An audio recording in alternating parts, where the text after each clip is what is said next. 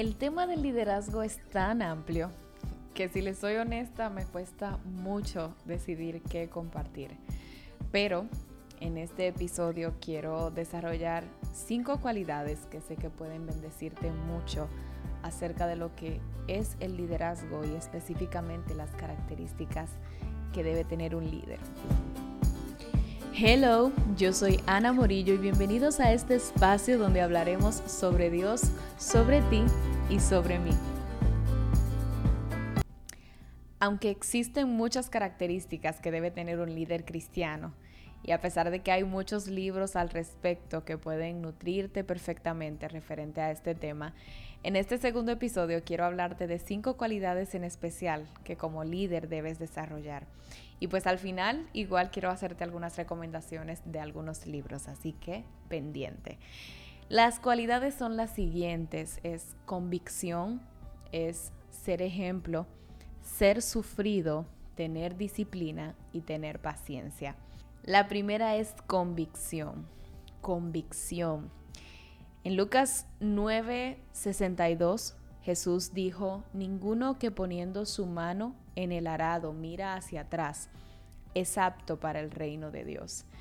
Traducido, ¿verdad? Un poquito más claro, Jesús dice, si ustedes son de esos que miran hacia atrás con facilidad, pues no están aptos para ser parte de este reino.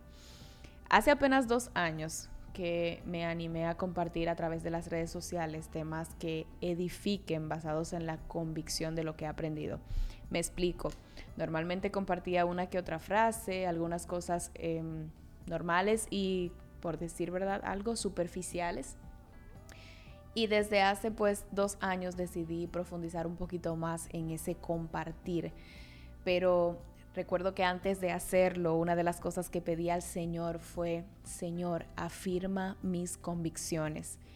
Hice esta oración porque antes no me había decidido a compartir abiertamente por miedo a decir algo que realmente aún no creía, solo porque lo había aprendido, más quizás que no estaba convencida.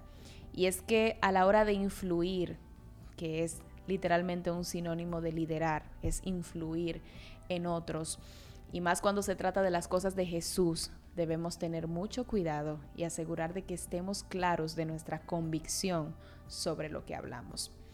Y la convicción se refiere a la seguridad que tiene una persona de la verdad o certeza de lo que piensa o siente en el caso del liderazgo cristiano, la fuerte convicción acerca del llamado de Dios en su vida es una característica indispensable.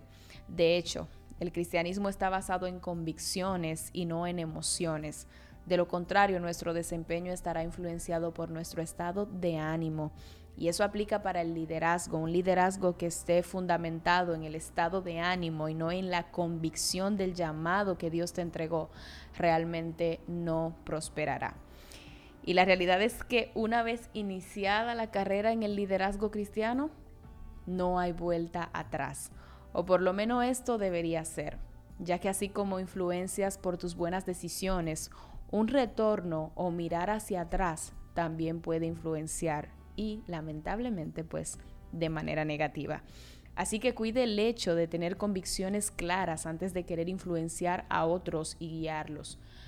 Y para tener fuertes convicciones o para tener la claridad de tus convicciones debes conocer arduamente la Biblia y tener una vida de oración y relación, ya que esta influencia directa de Dios en ti, de lo que Él dice y de lo que Él es, es lo que te permitirá pasar esa influencia en tu función de líder.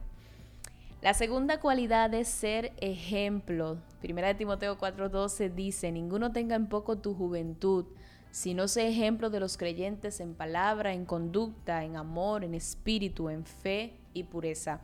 Este versículo me gusta mucho porque es como si de alguna manera también nos dijera, cuando tú eres ejemplo en palabra, en conducta, en amor, en espíritu, en fe y en pureza, entonces realmente tu juventud queda a un lado, porque esto está por encima de quizás incluso tu edad o quizás tu recorrido, es el ejemplo, porque es que es indispensable en el liderazgo ser ejemplo, ya que el primer sermón de tu vida lo predica tu conducta, tal como dijo Charles Spurgeon. En el caso del liderazgo es sumamente importante vivir siendo ejemplo, incluso antes de ser un elocuente predicador o un elocuente maestro, porque las palabras convencen, pero el ejemplo arrastra. Esto es tan importante que Pedro le dice a los obispos que apacienten la grey de Dios, no como teniendo señorío de ella, sino siendo ejemplo. También la Biblia nos muestra cómo la vida ejemplar de los líderes les dio autoridad sobre los demás. Y uno de esos líderes, por ejemplo, está el caso de Pablo, que dijo en una ocasión, Vosotros sabéis cómo me he comportado entre vosotros todo el tiempo, desde el primer día que entré en Asia, sirviendo al Señor con toda humildad y con muchas lágrimas, y pruebas me han venido por las acechanzas de los judíos, y como nada que fuese útil he rehuido de anunciaros y enseñaros públicamente y por las casas. Es decir, Pablo aquí usa su testimonio, su ejemplo como su credencial. Porque ciertamente las mayores credenciales de tu liderazgo no son tus palabras, sino tu ejemplo. La tercera cualidad es ser sufrido.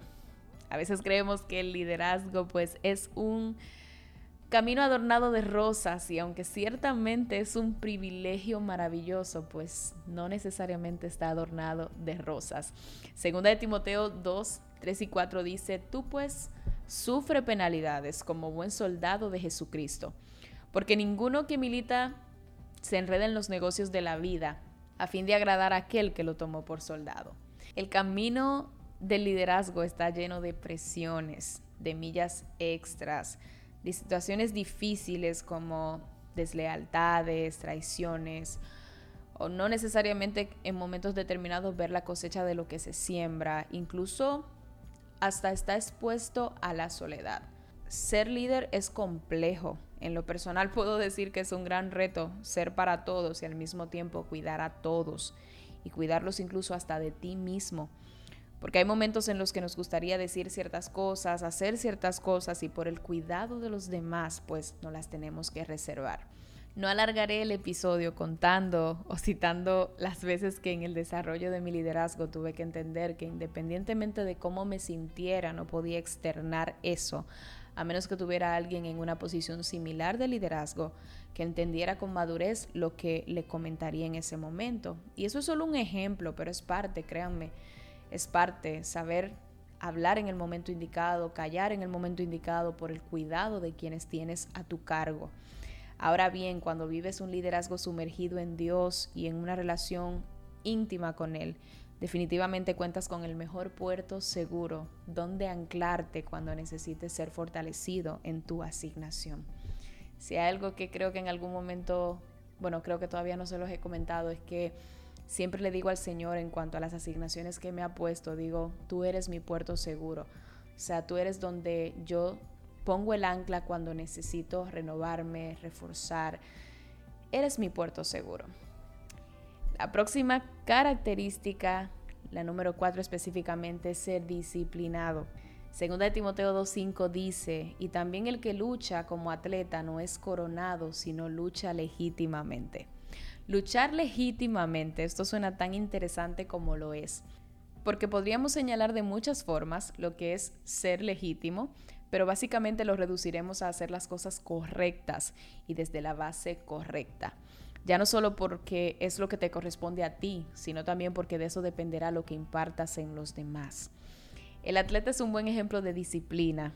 Este tiene que someterse a rigurosas dietas y ejercicios diarios, los cuales cumple muy rigurosamente para superar cada día su récord en el área de deporte donde se desenvuelve. De igual forma, el líder tiene que ejercitarse para hacer cada día mejor su asignación. Y bueno, aunque sé que ya lo he mencionado antes, te recuerdo que las bases de tu sostenimiento espiritual como persona y como líder son la lectura y el estudio de la palabra, la oración persistente, congregarte con fidelidad y buscar a diario todo lo que contribuya a tu santidad y crecimiento espiritual. Esto tiene que ser a diario y no de vez en cuando, ¿eh? Sea en la bonanza, en la escasez, en la tribulación, en todo tiempo, porque el atleta tiene que hacer lo que tiene que hacer independientemente de las circunstancias que lo rodeen. Asimismo pasa en el liderazgo. Con esto no te digo que será bien fácil, ¿no? Realmente no lo es, pero tampoco es imposible. Y yo soy de las que sé que cuando Dios se da una asignación, pues así mismo Dios también hace que tú desarrolles la capacidad de manejar esa asignación que te entregó. Y cuando tienes una posición de liderazgo, pues debes exigirte un poco más. Por último, paciencia. Segunda de Timoteo 2.6 dice, el labrador para participar de los frutos debe trabajar primero. La paciencia es una virtud indispensable para el líder. Vivimos en un mundo que corre tan rápido y que está acostumbrado a obtener las cosas rápidamente. Hoy la mayor cantidad de alimentos son instantáneos, se habla de mensajería instantánea. En un mes y por mucho dinero alguien puede obtener un título académico sin haber cursado ni leído todos los libros de su carrera. Hoy nadie quiere esperar para nada, literalmente todo es para ayer. Sin embargo, Dios no es así. Y el líder tiene que estar consciente de que el liderazgo es un proceso de toda una vida, implica ardua preparación y sometimiento a la voluntad de Dios. Es como el agricultor que espera que su planta crezca y dé el fruto deseado. Así también es el líder que tiene que crecer con el ministerio que Dios le ha otorgado, haciéndose un buen testimonio, aprendiendo de los errores y cosechando poco a poco la experiencia y el éxito. Como el agricultor tiene que abonar, cuidar y alimentar la planta de su ministerio que Dios le ha otorgado. Y para esto definitivamente necesita paciencia. Estudiar y pensar muy a menudo sobre estas características con la intención de desarrollarlas es parte de lo que como líder estoy tratando de hacer y trabajar. Pero es aquí te las desgloso deseando que te sean de utilidad en ese liderazgo que tienes o que quizás estás tratando de desarrollar. Finalmente te cuento que en el episodio próximo quiero que veamos uno de los ejemplos del liderazgo de Jesús y también quiero dejarte las recomendaciones que te comenté al principio, no sin antes decirte que espero que estas cinco características las puedas anotar, puedas proponerte trabajarlas porque son parte esencial del líder, son parte esencial de nuestra vida y nuestra vida en el liderazgo. Así que aquí te dejo las recomendaciones. Por ejemplo, está el libro de John Maxwell, 21 cualidades indispensables de un líder. Está el de Stephen Covey, que realmente es un excelente libro, pero un libro bastante general, no solo para el liderazgo, sino para la vida, que son los siete hábitos de la gente altamente efectiva. También está el liderazgo cristiano de John MacArthur. Y hay uno que es específicamente para el liderazgo de los jóvenes y que lo recomiendo porque ya lo leí se llama Cada joven necesita un mentor de Félix Ortiz. Recuerda que tienes que tratar de nutrirte para eso que tú quieres llegar a ser, para eso que tú estás tratando de ser. Y siempre encontrar buenos recursos que puedan alimentar eso, pues es lo mejor. Nos escuchamos el próximo martes y de verdad que también quiero aprovechar para decirles que me emociona demasiado leer cada vez que me comparten un testimonio acerca de lo que está ocurriendo en ustedes por causa de estos episodios e incluso de el que pasó que alguien me escribió algo muy bonito acerca de cómo le edificó. Eso es por lo que oro y pues esperando que así los próximos y próximos sigan siendo de edificación para ustedes. Nos escuchamos el próximo martes. Muchísimas bendiciones para ti.